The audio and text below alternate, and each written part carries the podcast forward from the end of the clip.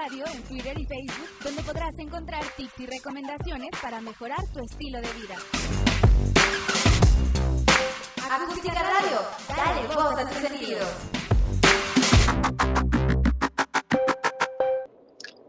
Señoras y señores, no crean que el mismísimo Adonai hablando como Santos Campa y que intercambiamos voces o, o que hay efectos digitales aquí. No, señoras y señores, déjenme les digo que hoy apliqué la misma que aplica Andrea Alfaro. No, no es cierto, este, este se me hizo tarde y bueno, pues vamos en camino ya, pero este, pues contentos aquí ya de empezar este, una transmisión más totalmente en vivo y a todo color del mismísimo programa. Programa. te vas, te vas. Eso de andar en, en camino como que luego te quita la señal. Pero bueno, bienvenidos a, una vez más aquí a su programa Tu Frecuencia, este, donde, bueno, platicaremos un poquito de, de, de, ya saben, cultura, música, cine. ¿Ya regresaste? Ya, cine, arte, rock and roll y mucho más. ¿No? Así es.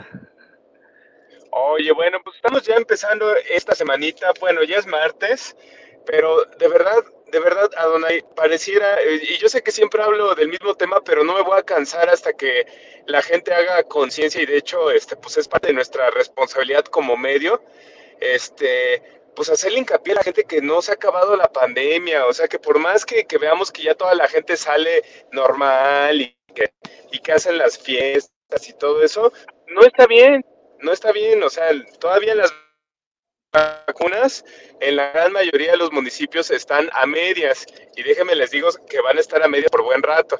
¿eh? No, no es que ya este, la próxima semana van a llegar vacunas de quién sabe dónde se van a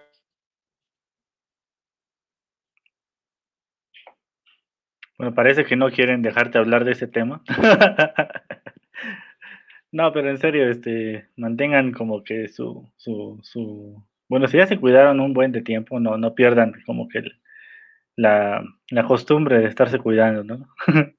como dice Santos, no, este, no, en un, en un ratito no van a llegar las Yo, millones de este, vacunas que hay, hacen falta. que, hay que seguir teniendo medidas, ¿no, Adonai? Así es, así es.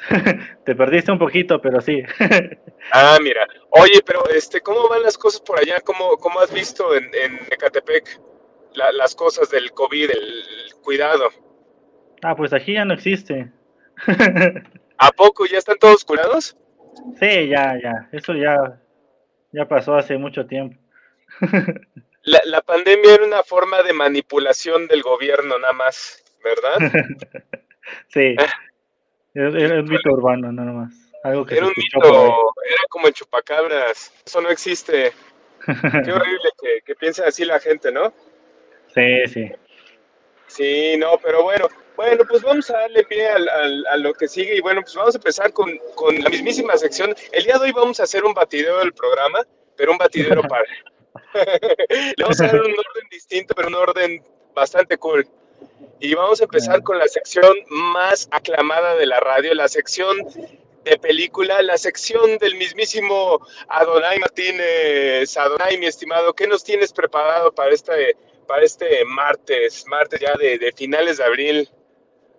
Cierto, cierto. Y pues como, como estuve platicando en todo este mes de, de, de mes del niño y la niña, pues El no niñe. quiero dejar de, de lo, Mes no, del pues, niñe. niños y niñas. Eso de No, niñe. niñe, con él, con él, con él. Hay que ser incluyente. Bueno, pues todo, todo este mes estuve platicando, bueno, excepto la vez pasada porque no estuvimos, pero este, estuve platicando de películas de, de, de terror con niños involucrados, ¿no? Y para, y para no perder la bonita tradición voy a hablar de una película que por ahí en algún programa como que me, medio mencioné, pero no, no fue como que tan, tan, tan profunda la plática, ¿no? Y A bueno, ver. vamos a hablar de, de una de las películas de culto de hace muchos años, que es La Profecía de 1976. Órale. Esa película me encanta, Donai. Esa película, la verdad, yo la empecé a ver ya de adulto porque sí me daba mucho miedo cuando estaba chamaquito, ¿eh?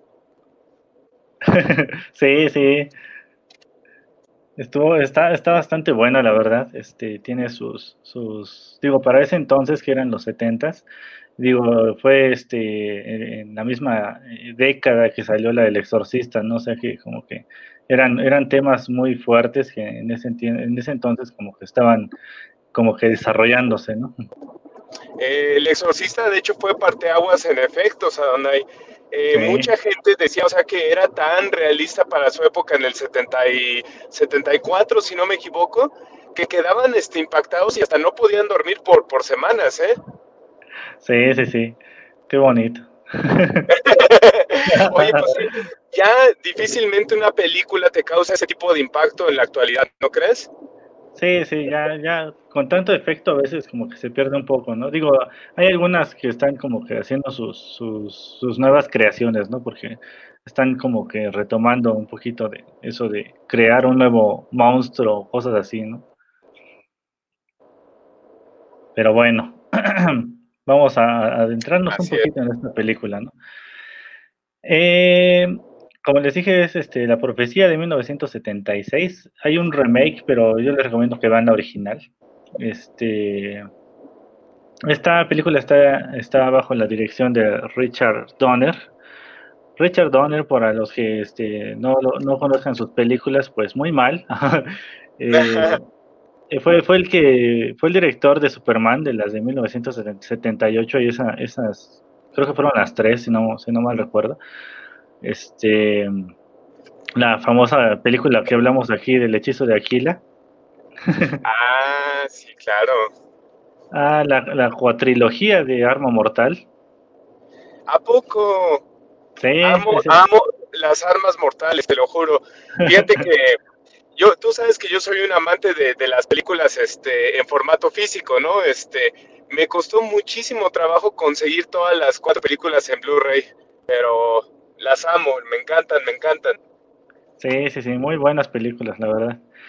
Eh, por ahí también este, dirigió la película de Asesinos, donde sale Sylvester Stallone y Antonio Banderas, de 1995.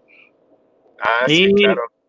Una película que cambió completamente su, su, su, como géneros, ¿no? Porque está en terror, acción y eso, ¿no? En 1985 dirigió Los Goonies. No sé si recuerdas esa película. Claro, no, bueno, Los Goonies es una película de culto de los 80. Además que el soundtrack era una maravilla, ¿eh? Cindy Lauper, Tina Mary, este, ¿quién más? Se me va a estar yendo por ahí alguien más, pero era excelente, ¿eh? Sí, sí, sí. Y pues bueno, este director que había, hecho estas películas de acción, romance y pues esta infantil, pues se metió a, las películas de terror. De hecho, fue su primer película así como que ya, ya, muy reconocida. Ajá. La profecía, ¿no? Ajá. Y bueno, esta, esta película es este como habla de, temas del anticristo, ¿no? metiéndonos un poquito en, el tema, ¿no? La cosa es que, bueno, la, película comienza con, en, Roma, ¿no? es casualmente un este, 6 de junio a las 6 de la mañana, ¿no? este, pues todo, todo, todo indica, ¿no? Que es el, el 666, ¿no? Que, Órale. Que es como que la, la, marca de la bestia, ¿no? Que así se le, así se le conoce, ¿no? Ahora, ¿por qué, ¿por qué se le conoce como la señal del diablo, ¿no? Que se supone que es como que la trinidad diabólica. El número de la bestia. Ajá. Pero para todo esto te, digo, se supone que es la Trinidad diabólica, que es el diablo, el anticristo y el falso profeta. Al menos es lo que, lo que, lo que significa, ¿no? Que es como que lo, lo, lo, contrario a la, a, la, a la, Trinidad, ¿no? Que, que son el Padre, el Hijo y el Espíritu Santo, pues. Y bueno, este, les digo, comienza en Roma en esta fecha y pues trata de un, un, un diplomático este, estadounidense que se llama Robert, que pues va como que a toda velocidad este, a, ver a su esposa, ¿no? Porque su esposa está embarazada y pues está a punto de dar a luz, ¿no? La cosa es que pues entre, entre su, su, su, preocupación era que pues tenía un, parto complicado, ¿no? El problema es que Katy, que es su esposa, pues este, había tenido ya este, dos, dos este, abortos, ¿no? Antes, o sea, los bebés no habían podido nacer. Y pues su preocupación era esa, ¿no? Precisamente que si este, este bebé no nacía, pues iba a tener un, un este, pues trauma, ¿no? La, la, la, esposa. Y pues precisamente es lo que pasa, ¿no? El bebé, pues, pues desafortunadamente nace, nace, nace muerto y pues ese cuate entra en caos, ¿no? Y pues ahí, digamos que recibe ayuda y digamos ayuda entre comillas, porque el padre que está este, a cargo de ese hospital, el padre Espileto, pues le dice, ¿por qué no reemplazar a su hijo con, con otro, con otro bebé, ¿no? Acaba de nacer un bebé y su madre murió, ¿no? O sea, pues el niño está solo. Y pues se parece, a usted, ¿no? ¿Qué, le parece, no? Se queda con el niño.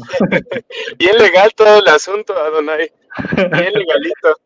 Sí, sí, sí, ya sabes, ¿no? De eso, bien, eh, no, ya fuera de broma, eh, sí se escuchan luego historias así, ¿eh? De, de, que venden a los niños o, o este, pues los, los, acomoda la gente así sin papeles, sin nada, ¿no? Sin, sin este, pues una adopción legal, pero bueno. Sí, eso es pues otro tema que dejaremos para otra emisión. sí. Y pues bueno, aquí, este, pues para ser un padre y hacer todo ese, ese movimiento oscuro, pues, pues muy mal, ¿no? Pero bueno, la cosa es que eh, el, hacen el, intercambio, ¿no? Y pues la, esposa pues no se da ni cuenta, ¿no? La cosa es que pues ya le ponen el nombre, ¿no? El, famoso nombre del, del anticristo que ya todo el mundo conoce, Damián, ¿no? Ajá. Este, y pues la cosa es que pues todo le, le, está yendo muy bien, ¿no? A, Robert después de, ese momento, ¿no? Porque pues, lo, lo, nombran embajador de Estados Unidos en Gran Bretaña, ¿no? Y pues es un puestazo, ¿no? Claro. Yo cuando fui embajador de, Estados Unidos en Gran Bretaña, este, pues ganaba bien. por eso, por eso lo sé. sí, sí. Y pues bueno, la cosa es que pues deciden irse para allá, ¿no? Bueno, más que nada, no más que decisión, pues es lo que lo que les lo que no les queda de otra, ¿no? Es lo que hay, como dirían, es lo, que, hay. y pues ya se van a Londres, ¿no? Ajá. La cosa es que pues empiezan a pasar cosas extrañas, ¿no? El niño pues digamos que digo, vamos a adentrarnos un poquito más adelante, ¿no? Que es donde empieza el caos, ¿no? Es este, su, su, su, cumpleaños, tiene ya cinco años el, niño, Damián. Y pues eh, ahí tiene, están pues en una fiesta, ¿no? Bien, bien a gusto. Hay mucho fotógrafo, político, está creo que hasta el presidente, ¿no? De Estados Unidos. órale. Ya sabes, gente importante, ¿no? Sí, no, digo, estaba yo por ahí seguramente. Y pues bueno, este, la cosa es que su, su niñera, que es, que casualmente se llama Holly, es la que se encargaba de cuidar al niño, este, pues ve eh, entre unos árboles, entre un pasillo de árboles, ve a, un perro, ¿no? Un Rottweiler, ¿no? Que aquí, aquí muchos, como, como diría Olaf, es un, es un perro de mecánico, ¿no? Perro de mecánico. No, que tienen ahí en, los, en, los, talleres, ¿no? En los talleres finos, porque los talleres normales, comunes y corrientes tienen el famoso perro amarillo. El perro que, no sabes que si es un labrador, un Doberman, un, un cocker, pero es amarillo. El que llegó y nunca se fue, ¿no? el solo vino, el clásico solo vino. Ajá. Bueno, pero digamos que es uno de esos perros de taller fino, ¿no? Un Rottweiler. De taller gringo, más bien de taller de película gringa. y pues bueno, ahí como que le transmite cierta vibra a la, a la, a la niñera Holly y pues, pues se va, ¿no? A, una parte alta de la casa. Eh, y, dice, ¿no? Pues le, le, dedica su suicidio, ¿no? A Damián. No, y pues ya ahí empieza el, el de los niños, ¿no? Los, papás tratando de cubrir a, los peques, ¿no? La mamá pues se espanta y abraza a, a, Damián, ¿no? Pero pues eh, el niño se le queda viendo al perro y así como con, con cara de, misterio, ¿no? Ya saben. La cosa es que por, por, ahí hay un fotógrafo que, este, que pues se aprovecha de la situación, digámoslo, y le toma fotografías a la niñera cuando todavía está colgada, ¿no? Ajá. Y es, es, es, clave importante este fotógrafo porque va a ser este como que parte fundamental de todo lo que se va a descubrir. Y pues bueno, la cosa es que después de esta, de esta misteriosa muerte, eh, llega una, una, niñera que todavía está como que todavía más, más misteriosa y se ve más tétrica, ¿no? Que es la señora Bylock, ¿no? Y pues para, para, para, empezar y para no hacer muy larga la historia, pues le, preguntan que quién la, quién la envió, ¿no? Y dice, este, la agencia, la agencia me envió, ¿no? la verdad es que pues nadie había notificado a nadie, ¿no? Que, que pues la, la, niñera pues se había suicidado, ¿no? Fue una de esas llegadas misteriosas, ¿no? Y pues bueno, de, de, aquí en adelante muchos, muchos misterios empiezan a, pasar y este, a Robert le, lo visita un, padre, ¿no? Que le dice, pues prácticamente le dice que el niño es malo y que tiene que tener cuidado y que este, pues que muchas cosas malas van a pasar, ¿no? Empieza ahí como que a, relatarle ciertos fragmentos de, de, la Biblia, ¿no? De, eh, específicamente del Apocalipsis, ¿no? Y pues bueno, eh, es de Robert, pues no le hace caso para, para variar, ¿no? En las películas. Y este, pues de ahí empiezan a, suceder más, más cosas extrañas, ¿no? La cosa es que el, padre insiste, insiste y le, la, en, en, un momento le dice que su esposa está embarazada, ¿no? Y que pues Demian no va a permitir que haya un hermano. Y pues bueno, para no este, contarles toda la película aquí, pues muchas, muchas muertes empiezan a suscitarse de manera misteriosa, mientras este Demian está como que creciendo, ¿no? Pero no vais a echar el spoiler, Adonai. No, no, no. Aguántatelo, aguántatelo. Por eso nada más les digo que varias muertes empiezan a pasar, ¿no? La cosa es que pues aquí el que le, le, le echa la mano para descubrir ciertas situaciones y cómo este eh, solucionar de cierta manera la situación es el fotógrafo, ¿no? El fotógrafo que se llama este. Uh, bueno, ahorita me acuerdo del nombre, ¿no? Kate Jennings, ¿no? Es el fotógrafo.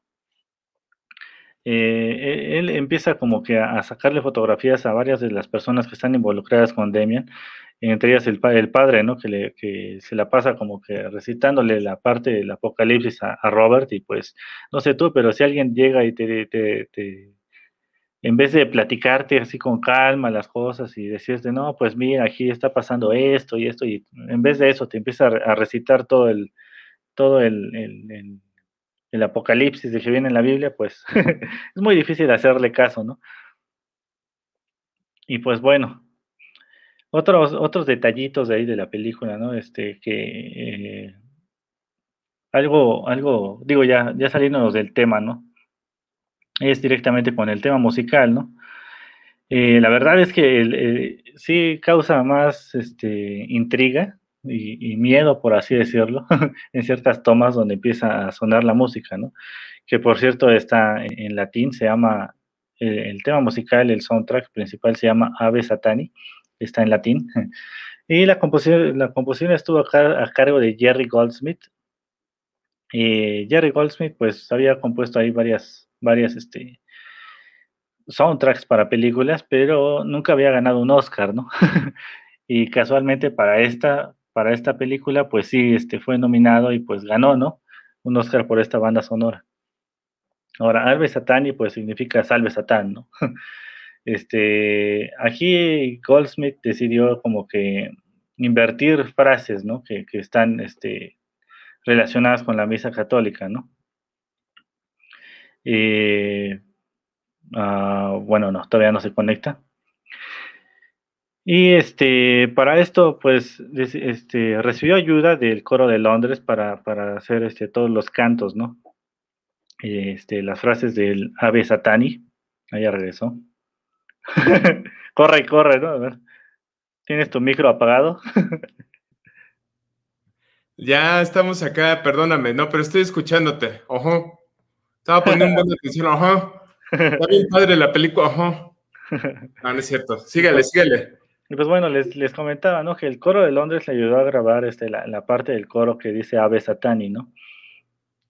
a Goldsmith. Y pues prácticamente contiene este, todas las, frases inversas ¿no? de, de, la misa latina católica, ¿no? Este, contiene frases como Ave versus Christi, ¿no? Que es así como que a, el anticristo, ¿no?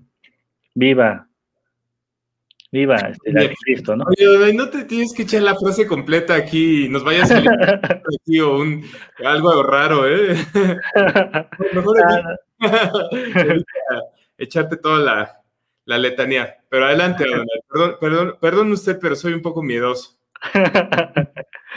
y pues bueno, este hay, hay una, una partecita donde este pues digo, regresando un poquito como que a la trama, y es una de las escenas como que más emblemáticas, ¿no? De la película, donde este, pues la, la, mamá, Catherine, pues piensa llevar al niño a la iglesia, ¿no? Y este, la, la, la, nueva niñera, la señora Bylock, pues le dice, no, no, no, no tiene que llevarlo a la misa, ¿no? Este, pues trata de convencerla, ¿no? Pero pues la, la, la, mamá pues le dice, quiero al niño vestido y aquí, aquí, y en un momento, ¿no? Porque ya nos vamos. Y este, pues van en camino, ¿no? Y aquí es donde empieza como que este, a verse, ¿no? La, la, la, mirada, ¿no? Extraña del niño. Ajá. Este, y pues ya que van a entrar a la iglesia, entra en caos y empieza a golpear a la mamá, ¿no? y pues ya deciden mejor irse, ¿no?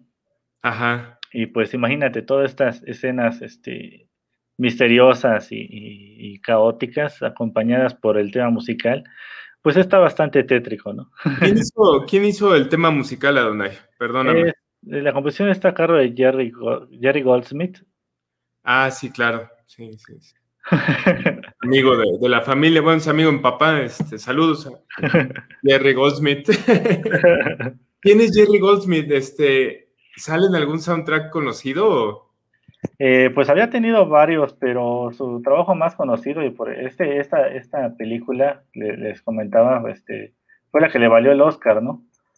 Ajá. Por la, la, composición.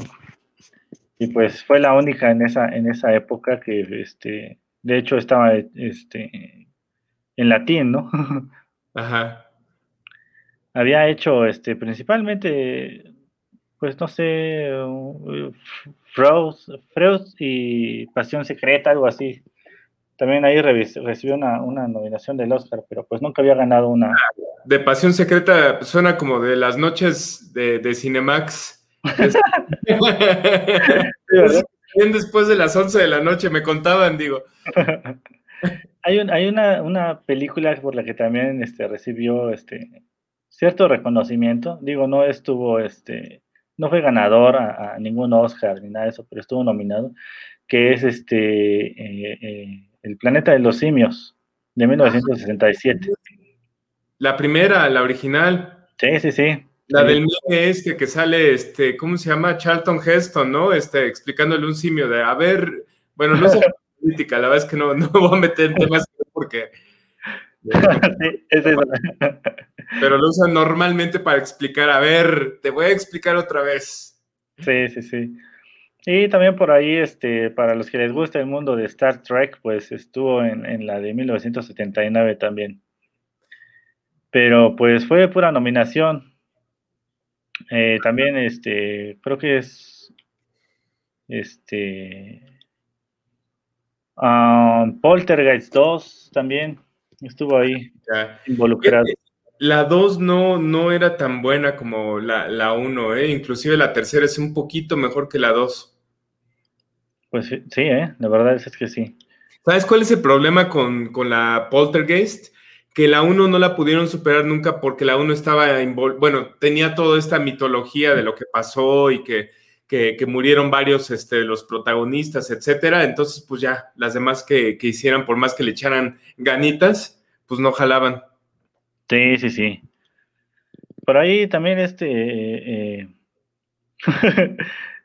eh, bueno, tuvo, tuvo muchísimas participaciones en muchísimas películas, este, pero ve, por ejemplo, en la nueva película de La Profecía que salió en el 2006, también estuvo él haciendo este, la composición y los arreglos musicales, pero pues como la película, ¿no? Pasó así de largo, ¿no? Ajá. O sea que su, su, trabajo, sus trabajos más reconocidos son, son principalmente esos, ¿no? Yo diría que eh, El planeta de los simios y La profecía, ¿no? Órale. Pues bueno, creo que hasta aquí mi recomendación porque ya me eché mucho tiempo. No, pues si quieres síguela, Donay, ya ahorita me, voy del programa. Este, no, pero no muy buena recomendación, Adonai. Este, nada más recuerda a la gente, por favor, que, apenas se va sintonizando de qué película estamos hablando, de qué año es, dónde la pueden encontrar, ya sabes, lugares este, legales donde la puedan descargar. Ah, bueno. Estamos hablando de La Profecía de 1976.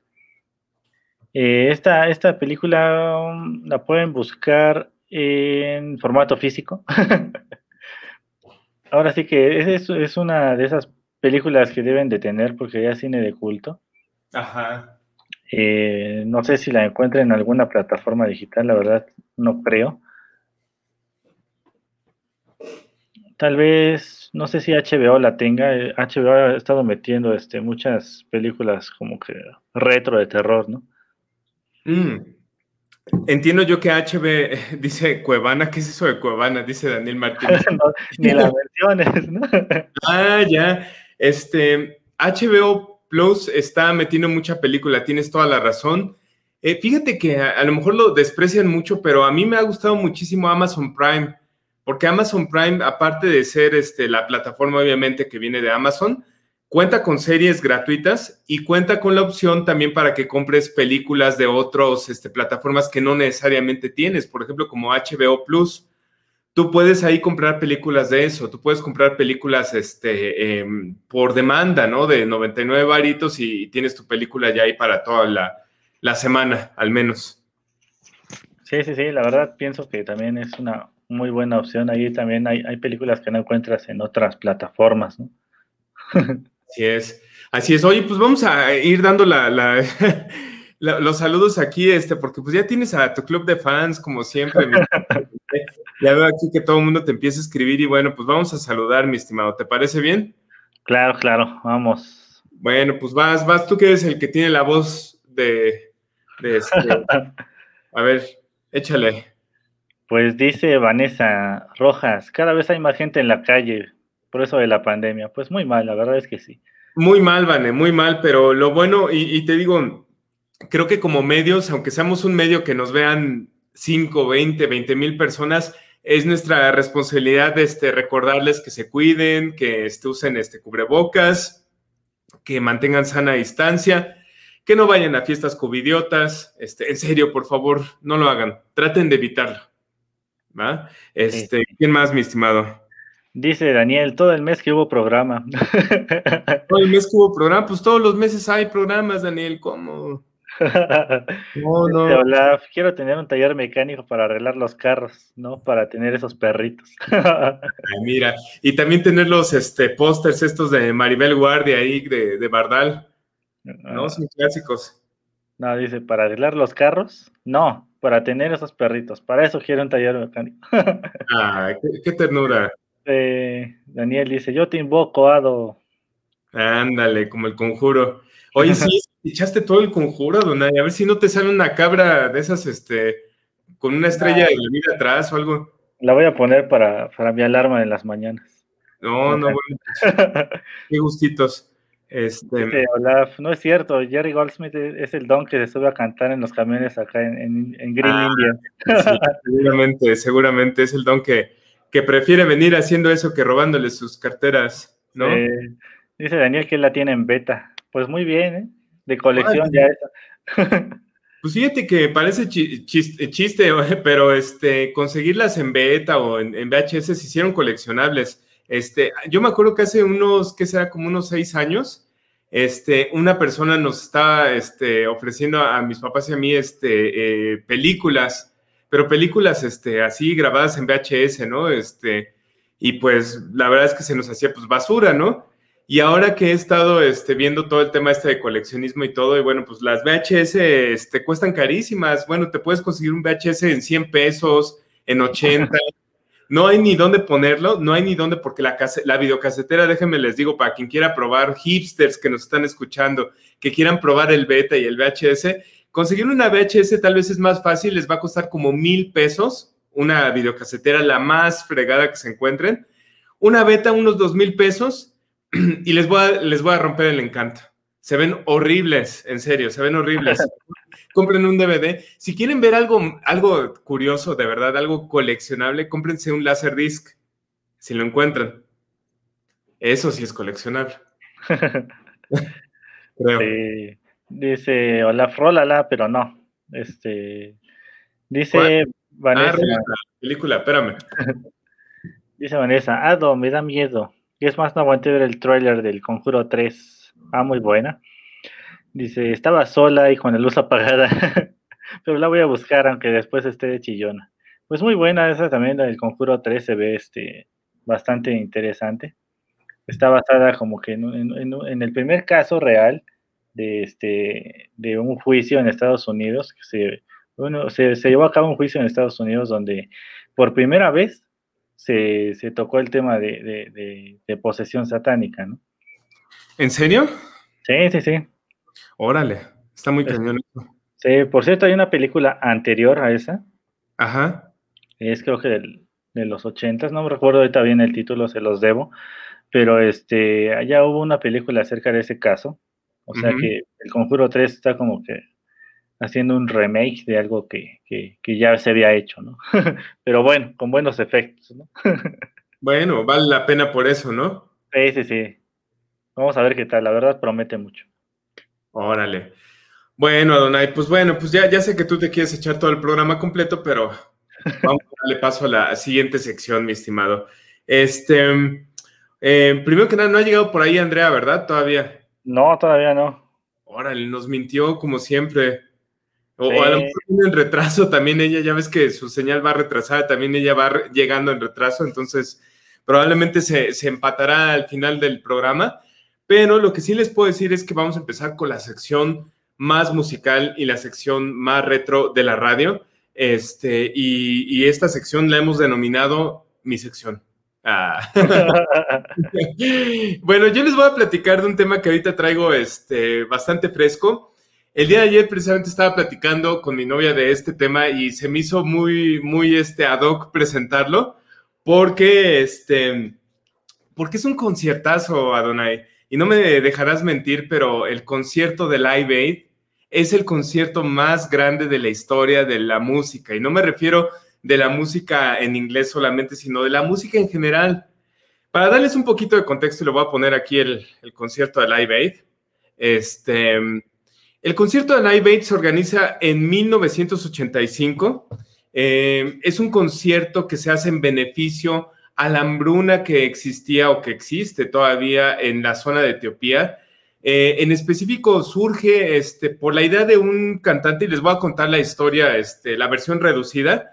Este, resulta que el señor Bob Geldof, que era este, un cantante, perdón por la palabra y discúlpame Bob, este, por decirlo esto al aire, este, pero un cantante pues, que no se había realizado totalmente, ¿no? Tenía un grupo que se llamaba The Boomtown eh, Rats, que había pegado un par de canciones y ya con eso estaba viviendo el señor, ¿no? O sea, tenía su casa así bien cómoda y todo acá, este, una duplex ahí rentando, este, y le iba bien, ¿no? Eh, pues vivía de sus regalías y pues tenía lana el señor, ¿no? Pero, pero un día, este, que de hecho él comenta que ese día estaba con su esposa, estaban tomando, estaban, este, pues fumando cosas, este, hierbas, digámoslo así, Resulta que ven un documental en la BBC, este, un documental que hablaba precisamente de la hambruna y en el cual se veía este, muchos niños que fallecían. Hablaban de más de 7 mil niños muriendo por día.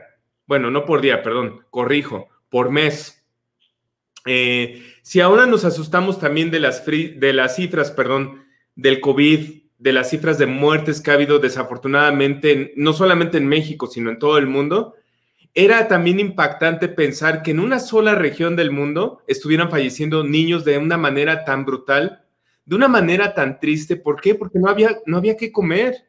No había que comer y la gente se, reunía en un pueblo que, que está en Etiopía, en donde llegaba toda esta ayuda, donde concentraban precisamente la ayuda que venía en helicópteros, que llegaban camiones, y obviamente para que llegara un camión con comida, con medicinas, con doctores, ¿saben qué tenía que pasar? Pasar todas las barreras de la corrupción, de una barrera de, protección de, la aduana, de una barrera de, de infamias, o sea, infamias en pocas palabras. Si esta comida llegaba a pasar todas esas barreras y si esta comida este, era entregada a esta gente, bueno, pues esta gente podía vivir un día más, podía sobrevivir un día más y comer y estar con sus seres queridos. Pero desafortunadamente, pues obviamente cuando no hay la alimentación, no hay comida, no, perdón, no hay, no hay agua, no hay medicinas, la gente empieza a caer poco a poco. Y tristemente este, este video, este, este documental que es muy fuerte, todavía hasta la fecha sigue siendo muy fuerte porque es todo real, eh, muestra precisamente cómo a diario familias enteras morían, familias enteras eran sepultadas y bueno, era una desgracia total. Bob Geldof, que en aquel entonces yo les vuelvo a decir el contexto de Bob Geldof, era un músico que, pues, pues ni fu ni fa, o sea, como que había sido bueno en los 70, tuvo una cancioncita así que pegó, y ya saben, pues, o sea, pues, se dedicó acá a fumar el, este, el Motorola, este, y pues le entraba la hierbita, este, pues no sé qué más, porque nunca he platicado con él en persona, pero este, pues de que le entraba cosas, le entraba cosas, ¿no? Y, decide darle un giro a su vida. Qué curioso, ¿no? Cómo de repente hay cosas que llegan en tu vida y te cambian totalmente o radicalmente, ¿no? Y dice Bob Geldof, ¿sabes qué? Estaba con su, con su esposa, ¿no? Le dice, vieja, ¿qué? Ya, se acabaron las cervezas. No, bueno, no le dijo eso, no le dijo, oye, vamos a hacer una organización, vamos a hacer algo para ayudar a toda esta gente que se está muriendo. Vamos a organizar algo. Dice, ¿en serio? Sí, vamos a hacerlo. Tú y yo conocemos mucha gente aquí del, medio. ¿Por qué no nos organizamos un par de discos? Y se dedican a juntar a todos estos talentos de los 80, de los 70, o sea, los Rolling Stones, Michael Jackson, este, ¿quién más? Se me están olvidando un buen, este, Stevie Wonder, Phil Collins, Sting, y deciden primero del lado de, Inglaterra, o sea, del, continente donde se encontraban ellos, este, pues grabar un disco en ayuda, ¿no? Dice, vamos a organizarnos, hacemos el toquín, hacemos este, una canción de Navidad, porque era, ya se acercaba la Navidad de 1984, la, la este, producimos y la disquera la, la, vende.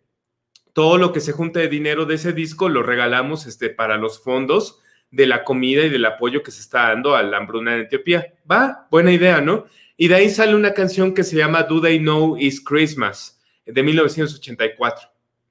Bueno, el esfuerzo y los logros, el resultado que esto daba, o sea, hasta se me enchina la piel de pensarlo porque realmente, o sea, el ver que eso daba frutos, que eso daba dinero, este, pues los motivó para hacer lo mismo en Estados Unidos y forman la organización USA for, for Africa y para la gente que a lo mejor diga, no tengo ni la más remota idea de lo que está hablando este cuate, este, en aquel entonces esa fundación fue la que organizó este, y juntó a la gente para grabar We Are the World. We Are the World es una canción que muchos pensarían que a lo mejor es de Michael Jackson, ¿no? Porque pues Michael Jackson después la usó este, para sus conciertos y, y salía así con los niñitos, ¿no? Digo, pobres niños, ¿no? Ni sabían ni lo que estaban metiendo, ¿no? De hecho, cuando vino al estadio Azteca, no, no es cierto. Este. no, no, no, no, no, no, no. La verdad es que no tuve la oportunidad de conocerlo. Ay, yo, ¿Por qué no me escogió a mí con esos niños que cantaban We Are the World? Bueno,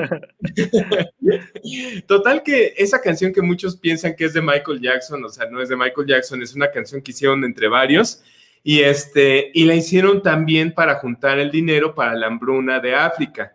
Teniendo dos discos lanzados en tan solo seis meses, decide Bob Geldof, oye, pues esto no es suficiente como para, para parar el, la hambruna y quiero que hagamos conciencia. ¿Sabes qué? Voy a hablar con, con este, la realeza de Inglaterra para ver si nos ayudan pues acá, este, se mochen acá con este, la renta del estadio de Wembley y pues para ver si alguien más coopera, ¿no? Invitaron a, Lady D. Déjenme les digo que Lady D, este, pues era, era, no era como esta Megan ahora, sino era más bien como una, era una rebelde, ¿saben? Era una rockera este, metida en la, en la realeza, ¿no? Entonces era una chava que era mucho más joven, obviamente, que su esposo. Era una chava que no quería la, la reina, obviamente, que nadie quería ahí, o sea, era la, era la incómoda, ¿no? O sea, llegaba así a la, a la, cena así real y llegaba Lady Di todo de, mmm, ya valió, ¿no? O sea, pero Lady Di tenía este buen corazón, pero aparte de tener buen corazón, tenía muy buena relación con los rockeros. Ella era fan de Duran Duran, ella era fan de Michael Jackson, ella era fan de Queen. Y, no solamente, bueno, cuando tú eres este, princesa, este, en este caso, este, de, Gales, y tienes la, la, oportunidad de decir, oye, oye viejo, ¿por qué no te invitas a, este, a Simon Le Bon de Duran Duran para cenar, no? y preparamos este espagueti. Ah, pues sí, órale, cámara, ¿no? Y ya llega el día siguiente y ahí estás cenando, ¿no? Con tus ídolos, ¿no?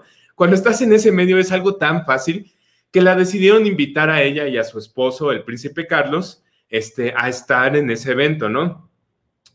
Luego, la lista de artistas. Nada más por decirles, nada más para que, para que vean, o sea, a qué nivel llegó esto. Mira, nada más, no sé si se alcanza a ver o no, pero este, ¿se ve o no se ve?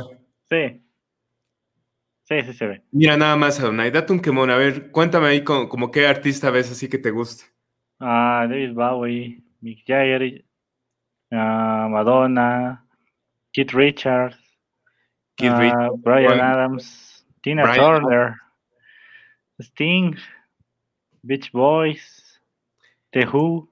The Who, Bob Dylan. Sí, The Pretenders. Imagínense juntar a todos estos artistas. Estamos hablando de 1985. 1985, todos estos artistas que muchos de ellos ya, pues ahorita o ya se murieron o, son demasiado viejos, estaban en apogeo. O sea, Queen estaba en sus cuarentas. ¿Mm? Ah, pensé que me ibas a decir algo, Donay. Por favor, No, no, no, no, adelante, adelante. Queen estaba en plenitud, o sea, tenía 40 años, la mejor edad, o sea, eran unos jóvenes hermosos, preciosos. Y este, estaba David Bowie, también en esa misma edad.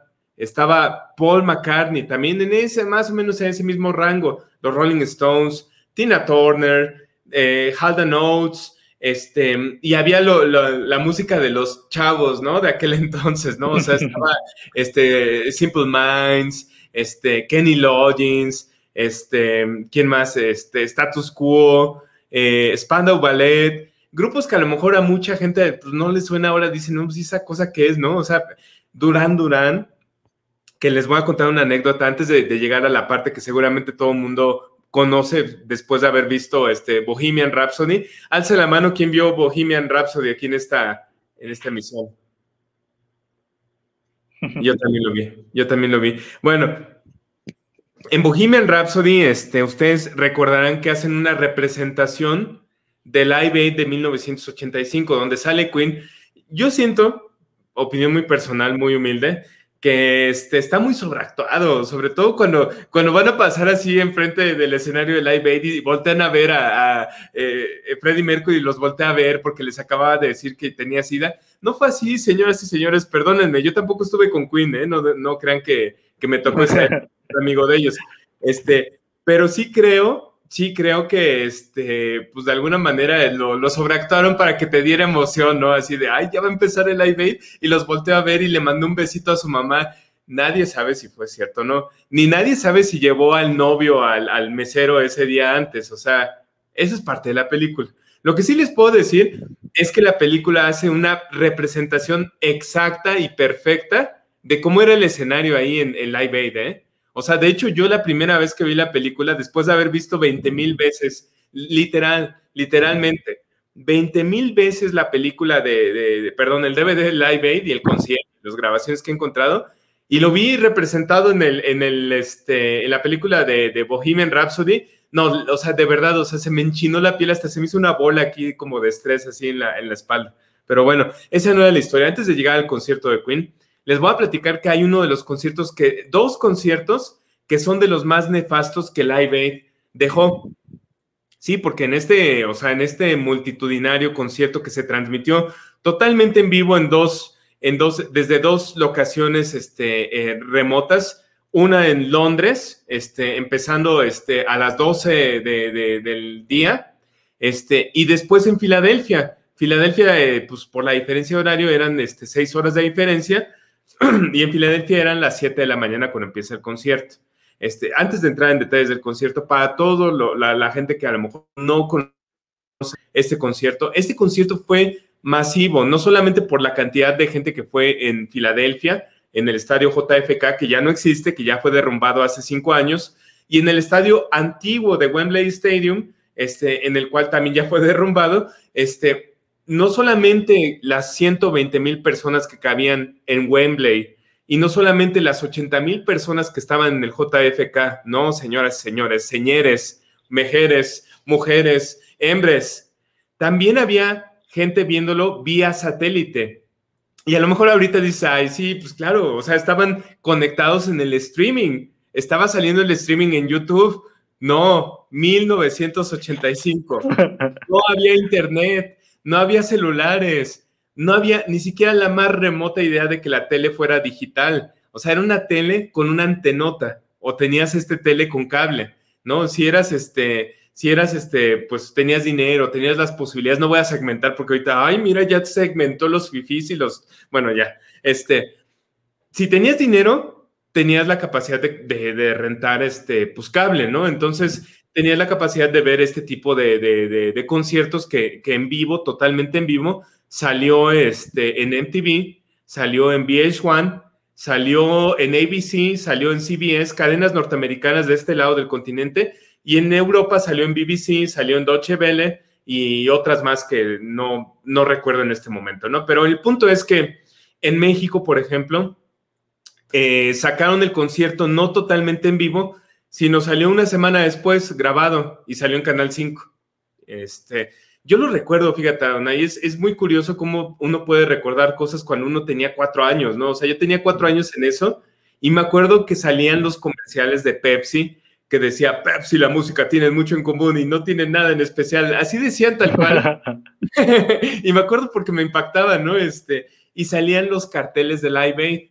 Entonces me imagino no recuerdo completamente que salía del concierto, pero me imagino que lo transmitieron obviamente con un este, retraso de una semana, ¿no? Bueno, esa era otra época en la cual no había esta globalización y comunicación que tenemos ahora, ¿no? El punto es que Live Aid se transmitía totalmente en vivo por, por este satélite, salía en VH1, salía en MTV, salía regrabado en Canal 5, etcétera, etcétera, y millones de personas tuvieron la oportunidad de, verlo, ¿no? Y, por ahí, que, que pase, Andrea, que pase al escenario, porque ya llegó por ahí, me dijeron.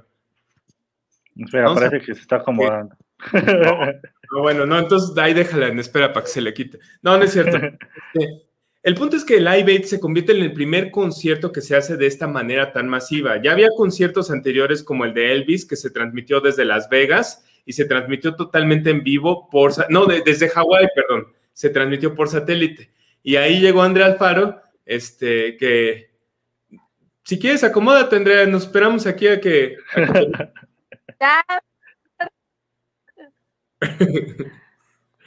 ¿Qué onda, Andrea Alfaro?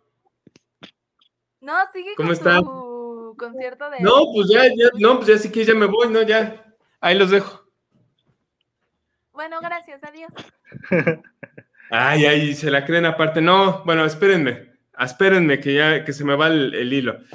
Bueno, les decía yo que es el primer concierto que se hace a este nivel tan masivo de, gente, tan masivo de, de, penetración, porque llegó a muchísimas casas. Y más allá de eso de llegar a muchísimas casas, el motivo por el cual se hizo era para recabar fondos. Y me van a decir ustedes, ¿Y cómo recabas fondos con un concierto que está saliendo en la tele, no? O sea, con la que no tienes interacción. O sea, recuerden que no había internet, no estabas así en Twitter este, contestando ni mandando este, este, likes ni nada de eso. O sea, no había nada de eso. Había una forma muy curiosa en la cual recababan el dinero, sobre todo en los países que estaba saliendo en vivo, y era a través de, de teléfonos. Anunciaban el teléfono, así como el banner este que pone a Donai de repente en rojo, toda la transmisión y decían llama desde Londres a tal número, llama desde Wembley a tal número, llama desde Filadelfia a tal número, Nueva York, Chicago, bla, bla, bla, todos los números te salían en vivo y te salían este, para que tú llamaras y con tu tarjeta de crédito, que en aquel entonces las tarjetas de crédito nada que ver con lo de ahora, o sea, estaba en, el otro lado un tipo con su planchadora así eh, anotando el número y te firma- firmabas un voucher, te hacían el cargo a tu tarjeta de crédito. O podías ir a tu banco a depositar y los bancos estaban abiertos, así como lo que hace el Teletón todavía hasta la fecha, estaban abiertos los bancos y tú podías ir este, a depositar a la fundación de, de Live Aid. Y lo, lo más hermoso de todo esto, o sea, yéndome más allá de lo del concierto, es la cantidad de gente que apoyó la causa. Muchos dicen cuando sac- sacaron esta reedición en video, este, que es un DVD, que de hecho les doy mil pesos si lo encuentran, porque es muy difícil de encontrar. Y mil pesos porque eso es lo que cuesta. ¿Mil Entonces, pues, se los... Mil varos, pero, pero mil varos porque pues eso es lo que cuesta. Entonces, pues se lo compro si alguien lo encuentra. Este, en esa edición criticaban mucho que le quitaron el alma, el alma de- del, del concierto, ¿no? O sea, porque no era un concierto nada más de que, ah, mira qué bonito salen los artistas, ¿no? Este, pues, cantan chido. No, era un concierto en el cual se estaba recabando fondos para ayudar a esta gente, ¿no? Entonces, eso fue el alma, eso fue el alma, ver todo lo que se hizo después de eso, se, crearon organizaciones que hasta la fecha existen. La organización de Bob Geldof existe todavía, tanto así que se hizo un Live Aid.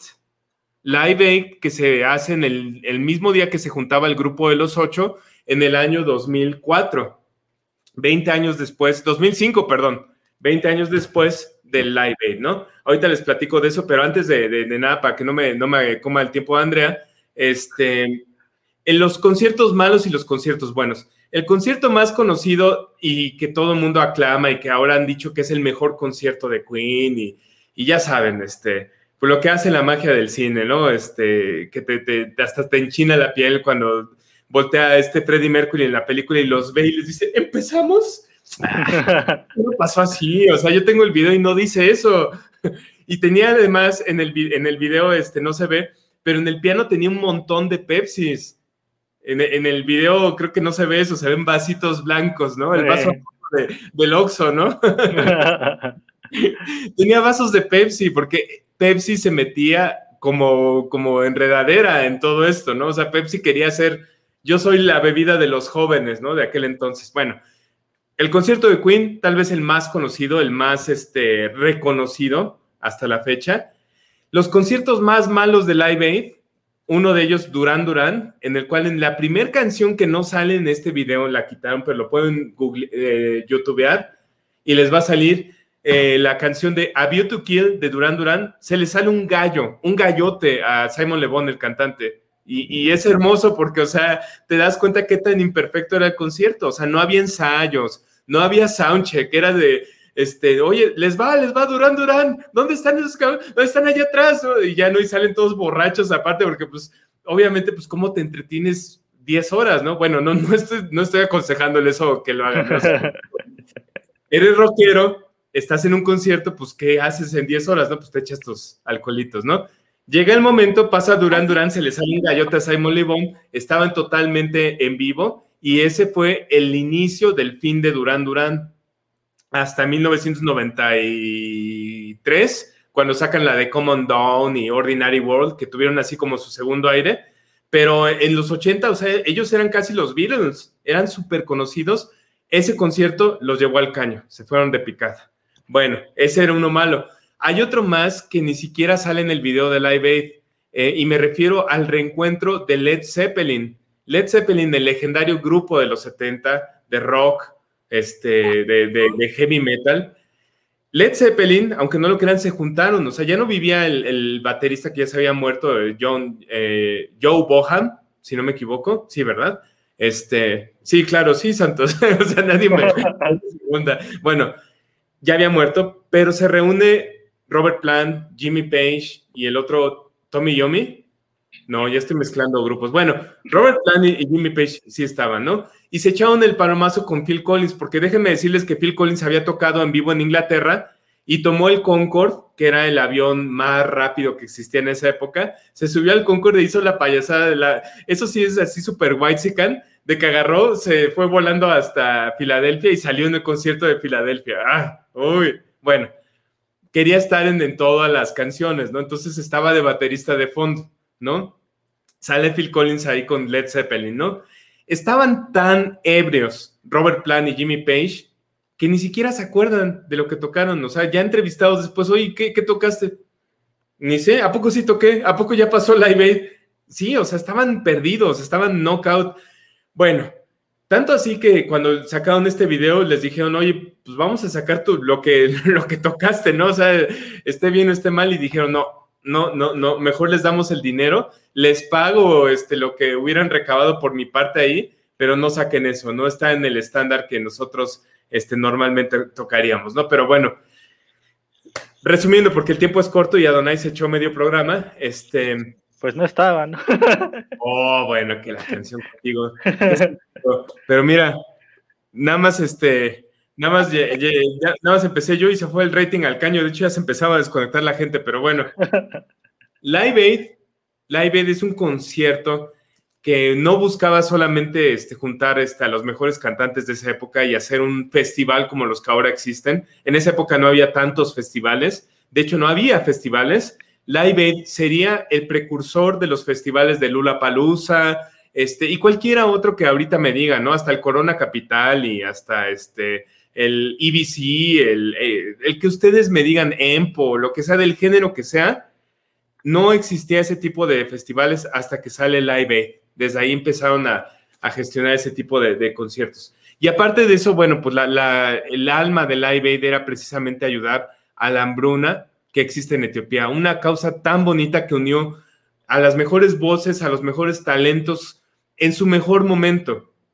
Quien pueda conseguir este concierto y quien no lo pueda conseguir está en la plataforma de streaming de Apple Music. Este, creo que está en Spotify también. Este, pero vale la pena escucharlo. Nuevas generaciones que quieran oír de música y por qué tengo una afición y una, una adicción a los 80, este es parte de eso. Aquí está la gran explicación. Los mejores talentos en su mejor momento todavía tocaban el live. Ahí está la recomendación de la semana y me acabo de terminar la voz porque no he tomado agua en toda la tarde. Así es que, bueno, pues vamos a darle paso a la sección que tiene más de un mes de no aparecer en la radio. Y me refiero a la mismísima sección que se llama... ¿Cuál? Dos semanas. Uh, bueno, 12, que tiene más de dos semanas de no aparecer en la radio. A la mismísima sección que Andrea Alfaro ha denominado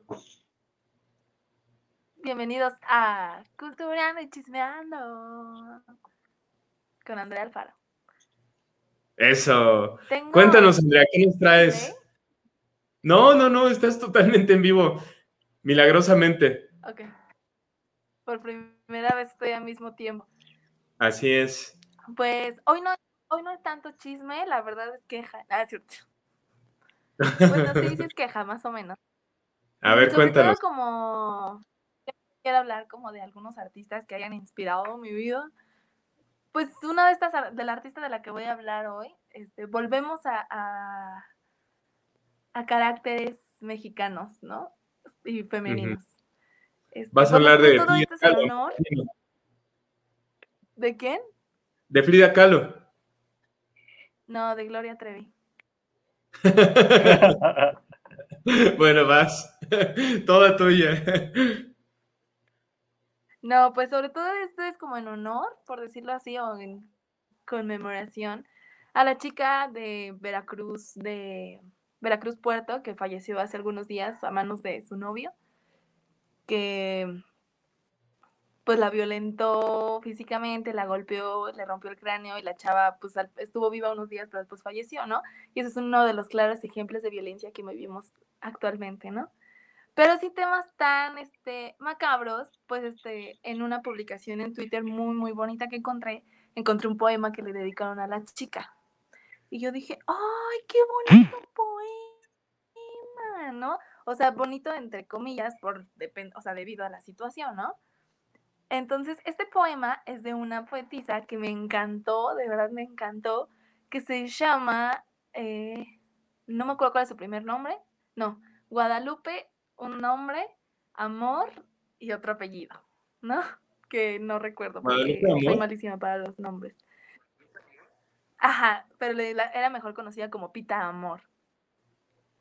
Pita Amor era una, una poetisa que nació en CDMX, o en ese entonces Distrito Federal, en uh -huh. 1916. Pero una chava bien loca, como todas las que les he contado, ¿no? Que, que teatrera, que músico, que mil cosas, ¿no? Ella era de la que estaba en Chile Mole y Pozole. El chiste es de que esta señora, este, pues su, su, era, era de familia de Villuyo, como todas las que he hablado casi, ¿no? Y en esa familia de Villuyo eran dueños de casi todo el estado de Morelos. O sea, desde el porfiriato hasta casi el movimiento zapatista, su familia era dueña de Morelos prácticamente, ¿no? Y pues nadie pela, nadie, la verdad, no quiero ser grosera, pero nadie pela el estado de Morelos, ¿no? ¿O alguien lo pela? Uh Cuauhtémoc Blanco, segundo más. Morena. La gente cuando dice, ah, me voy a ir a Cuernavaca. Ahí está. No, Morelos es un lugar Ah, de pero pues descanso. Esta parte. O sea, Continúa, Andrea Alfaro. de verdad, en, en, en estados está Tlaxcala y luego Morelos. Bueno, y tal vez Tampico. Pero no vamos a hacer este jerarquías de, de estados olvidados en México, ¿no? Pero el chiste Ajá. de Pita López, de Pita, perdón, es de que, pues ella escribió una poesía muy, muy, muy rara, en sentido de que fue de las primeras mexicanas que no fueran como de costa o que fueran de otro esta, de otro país que escribían décimas. Las décimas son el tipo de poesía que ocupan como para las coplas, como todas las películas que hemos visto de, de Pedro Infante y todo eso, que empiezan a pelearse cantando, esas son las coplas. Las coplas que tienen, que, que tienen de especial, que Como la de son, Aventurero, este, pues, décimas, como dice. Yo soy el ave. Me gustan las grandes, me gustan chiquitas, me gustan. ¿Esa? También es, también es décima. Órale. Les- les Me siento hasta culto. Me siento hasta culto de haber dicho eso. No, o sea, les explico rapidísimo cómo funcionan las décimas. Es una, tienen que ser de 10 oraciones que cumplan la cosa llamada, bueno, que sean octosílabos. Y nosotros como mexicanos, sin darnos cuenta, siempre hablamos en octañol, que es, decimos las frases o unimos palabras para que digas palabras y sin querer coincide que son ocho sílabas. Órale. Entonces, este, no puedo dar un ejemplo ahorita porque van saliendo solos, o sea, no, no les voy a dar un ejemplo ahorita porque voy a quedar como tonta, pero, o sea, hablamos en, en en ocho sílabas y ella dijo, ah, yo voy a escribir mi poesía con ocho sílabas, ¿no? Pero esta mujer, pues le gustaban los hombres más grandes, este, andaba como de, de, pues picando en muchos lados, y eso desde siempre y ahora ha sido mal visto por la sociedad. No me quiero politizar tanto, pero pues obviamente ves una mujer libre sexualmente también y la tachan. Entonces, ella lo vivió y pues ya dijo, pues ya no me importa, ¿no? Era amigo de muchos famosos desde entonces, hasta modeló para Diego Rivera y, y tenía muchos amigos de, de la élite de arte y quién sabe qué, ¿no? Sí, no. Te vas a meter en temas ahí. Híjole, discul- Es cierto, Discúlpenle a toda la, la gente que. Perdónenla, no, no sabe lo que hace, perdónenla. No, no es cierto. Sigue. Andrea, sigue. Entonces, pues resulta que esta señora estaba bien pirada. A mí me encanta que esté tan pirada, que estuviera tan pirada, porque eh, ella dijo, pues voy a tener un hijo a los 41, ¿no? Pues pasaron muchos años, tuvo a su hijito, pero pues dijo, pues ya tuve a mi hijo, pero no lo quiero. Entonces, este, que el niño, la verdad suena feo, pero el tono en el que lo voy a decir, pero el niño se ahogó, porque lo dejó encargado y el niño se, pues ahí está el chisme, ¿no? el niño se fue en la pileta de que pues antes y siempre, no sé, ustedes los bañaban en las en las piletas de los lavaderos. No. No, Andrea, disculpa. Sí, me veo así súper antiquísimo, pero no, no me tocó eso todavía. ¿Más? ¿A ti sí? Sí, pues para mí era como una alberquita, me sentaban en la pileta Órale. No, bueno, pues ya te acabas de, de, de quemar tu sol. les juro que mi papá ganaba más del salario mínimo. Nada, es cierto. Ah, bueno. Híjole, ¿estás ya lista para ser candidata de, de allá de Nuevo León, eh? Faltan tus No, tenis fosfo, fosfo. Voy, voy a estar como Alfredo Adame afuera de Six Flags. Pipi, vota por- Y si te dicen algo, les dices, ¿sabes qué? Tú, por culpa de ti. No, bueno. Sí, sí te veo así, ¿eh? Tal cual. en mi campaña. Pero el chiste de, de. Pita, perdónenme, lo voy súper rápida.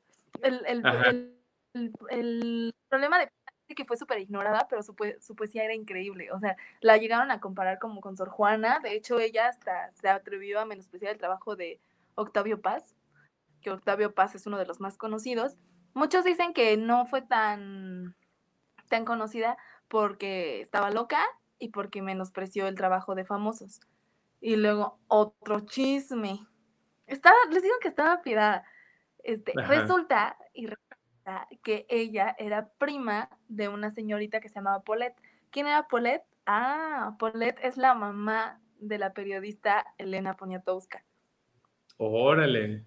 Entonces, tomando fechas, significa que Elena y, y, y Pita no se llevaban tanto, eran primas, pero separadas. O sea, como esas, de esas veces que tienes un primo mayor, pero de todos modos te llevas chido, ¿no? Pero esta Pita estaba pirada, les digo que estaba pirada, de verdad quiero que les quede claro que estaba pirada. Ujú. Este, dijo, no, es que mi, mi prima Paulette se va a casar con un rey.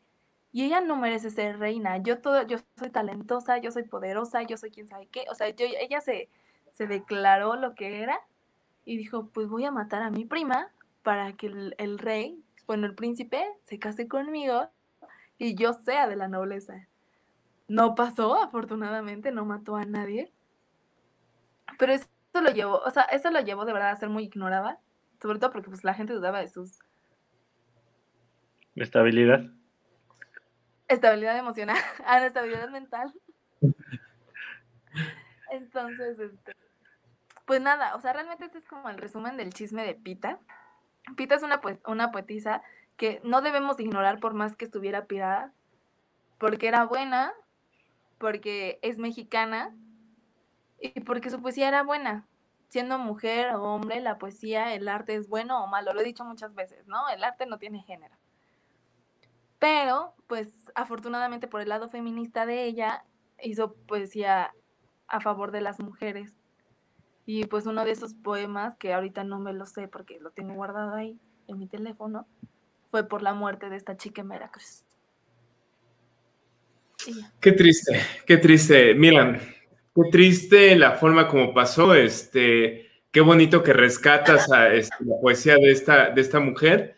Y para la gente que, que está interesada en conocer un poquito más de su poesía, ¿cómo lo pueden encontrar? Yo sé que todo está ahora en Google, pero ¿existen libros que ella haya dejado de, de poesía? Sí, este. Se me olvidó, es este, yo sola para mí, o yo sola en el mar, yo sola algo. Ese libro está muy bonito y viene la recopilación donde dice un poquito de lo de Paulette, su prima, y de que menospreció a, a Octavio Paz. O sea, ese resumen es como el resumen del chisme. Órale, o sea, se dio el lujo de despreciar a Octavio Paz. Oh, sí. Premio Nobel y todo. Y dijo, ah, ah. Ay, no, está muy guarro este tipo. Este tipo está guarrísimo. Así. Órale, no, bueno. Bueno, pues. Pobre, pobrecito, pobre hombre. Órale, Andrea. Oye, Pues sí, una pero pregunta, nada más Andrea. como un llamado para que de verdad No, dime, dime. Adelante, adelante. Sigue. el recordatorio, yo siempre soy bien de la fábula de este cuento es este, pues cuidar mucho las, las relaciones intrapersonales, porque te puede pasar como esta chava que mataron, que no sabes quién es tu pareja realmente, o puede ser como los amigos de Pita, que no sabías realmente que ella estaba hablando mal de ti para menospreciar Ujú. tu trabajo y qué pasó, pues ella quedó desaparecida. Pero pues es como carburar con la gente con la que estás. Pues sí, pero también te das cuenta de cosas luego, luego, ¿no? O sea, este, oye, no me vais a asustar, este, a mi novia ahí con de que, no, que conoce a la gente y todo. Andrea, no metas malas ideas en la gente que nos está viendo. No, pero siempre hay una mala espinita. Uno cuando siente la mano espinita está ahí. Y, bueno, siempre la sentimos, pero sí, tontos. Sí, exacto. Bueno, ya, ya, ya, este, en serio, o sea, lo, lo, hay cosas que se ven obvias, que se ven evidentes y que uno siga ahí, pero es que va a cambiar, pero es que va a ser distinto, ¿no? Y, y no, no es cierto. Lo malo está ahí y lo malo está. La gente no cambia. Sí, en serio, literalmente, ¿eh? Literalmente.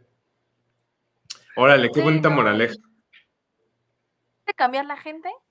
Pero como les dije en algún programa de tu lado Dionisiaco y Apolo, todos tenemos ese lado malo y ese lado bueno. El chiste es encontrar el punto medio. Entonces, primero hay que encontrar el punto medio propio para poder criticar el de los demás y decir, no te quiero en mi vida.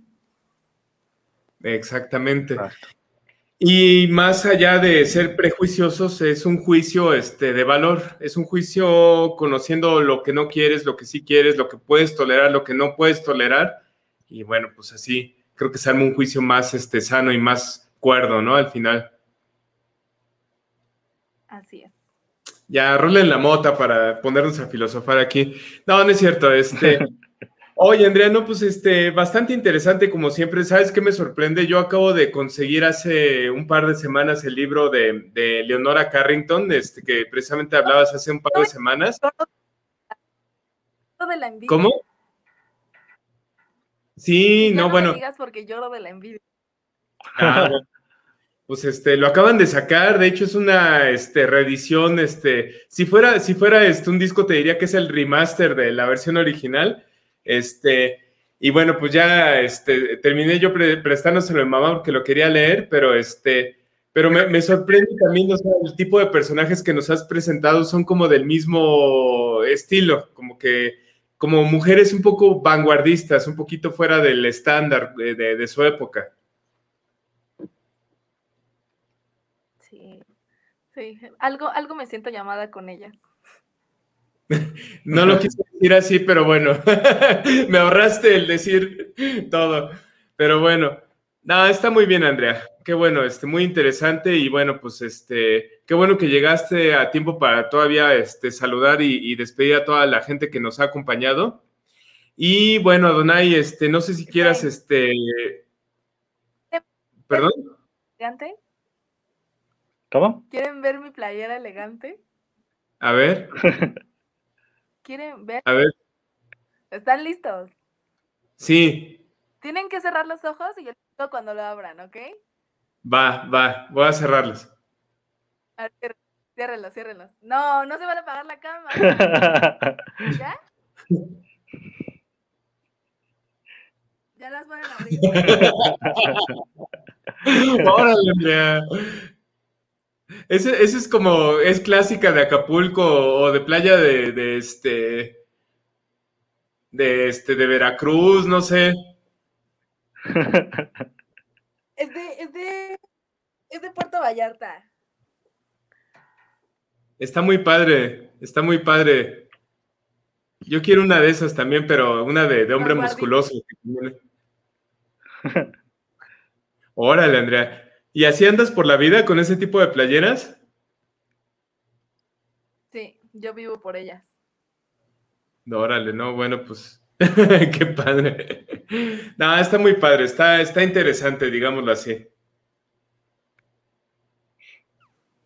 Pero bueno, mira, Donay se quedó callado ya, perdió el habla, ya se quedó este, impactado con esto.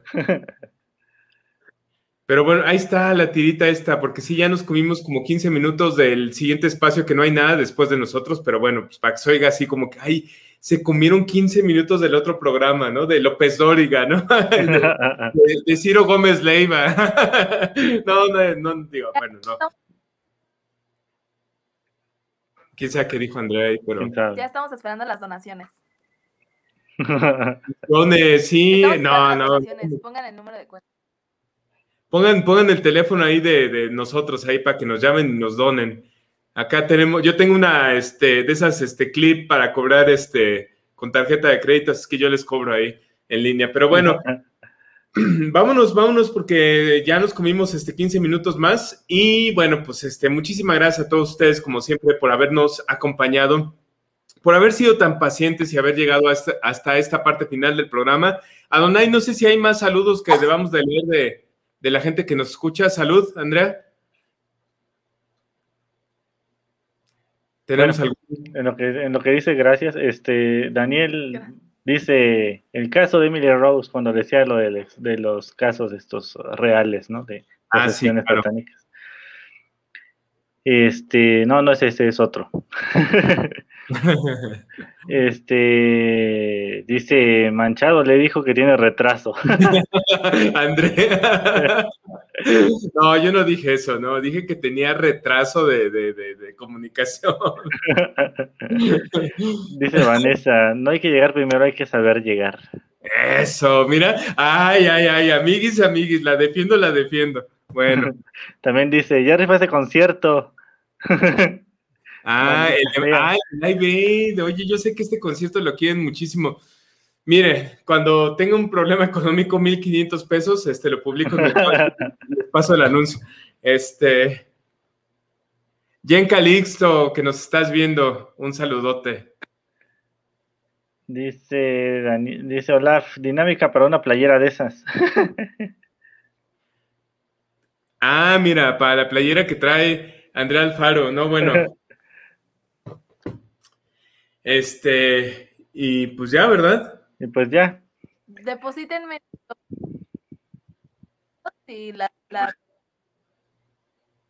Mira, se censuró ahorita con el retraso. Ajá. Cuando algo impropio, este, se censura. Es, es lo padre de, de todo esto. Pero bueno. Pues está bien, se acabó el programa, mi estimadísimo Adonai. Este, por favor, si gustas compartirnos las redes sociales de la estación. Ah, claro que sí. Bueno, este, nos pueden eh, seguir en nuestras redes sociales en Twitter, en Twitter y en Instagram como arroba acústica-radio. En nuestro, nuestro perfil de Facebook, que es este, Acústica Radio. También tenemos nuestro canal en, en YouTube, que es Acústica Radio. Y nuestros canales de podcast, que son este, en Spotify, Acústica Radio. También estamos en Apple Apple Podcast, en Google Podcast, en Deezer, uh, en Evox, Overcast y creo que ya. Órale. Y bueno, a mí me pueden seguir en, en, Twitter y en, y en, Instagram como arroba. Muy bien, muy bien. La mismísima Andrea Alfaro, ¿cuáles son tus redes sociales? Está friciada, ¿verdad? Puso cara de no quiero decirles mis redes. ¿O se frició ya? Sí, se frició. Bueno, en lo que regresa Andrea Alfaro o no regresa, mira, ya se fue. Ya vino. Andrea Alfaro. Bueno, les voy compartiendo mis redes sociales en lo que se recupera su comunicación. Y mis redes sociales son arroba campatadeo en Twitter este, en Instagram me puedes seguir como, eh, ¿cuál es la Instagram? Santos-Campa. En Facebook me puedes seguir, pero seguramente no te voy a aceptar si me mandas invitación y no te conozco, este, como Santos Campa. Andrea Alfaro, ¿cuáles son tus redes sociales, por favor?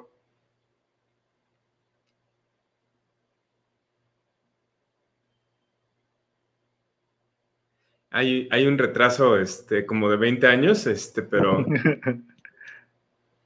Y ya no tiene audio, aparte. No, ya se nos fue. Ah, ya te fuiste, ya ves, bueno.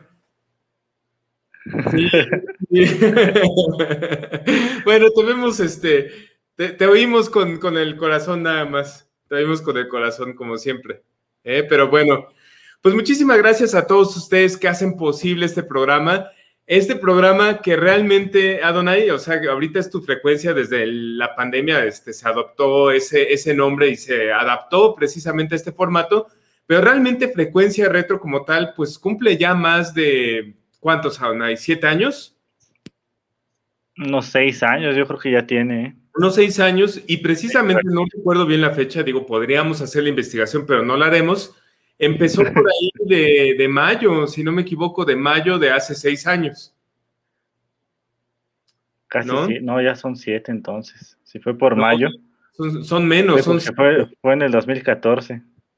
Órale, no inventes, Adonai. 14, qué viejos estamos. Pero bueno, bueno, pues ya tiene casi siete años y bueno, pues este, lo hacemos con todo el amor, con todas las ganas y sobre todo con todo, con todo ese entusiasmo para que ustedes tengan una buena tarde, para que se desconecten un poquito de lo que pasa día a día. Y bueno, pues los esperamos aquí, si Dios quiere, la próxima semana en punto de las 7 de la tarde, en una emisión más de esto que hemos denominado y hemos llamado para todos ustedes. Tu frecuencia. Tu frecuencia. Y no oímos a Andrea Alfaro, pero la vemos. Bueno, muchísimas gracias. Nos vemos la próxima semana en punto de las 7. Cuídense. Vámonos. Bye. acústicaradio.com.mx Dale voz a tus sentidos.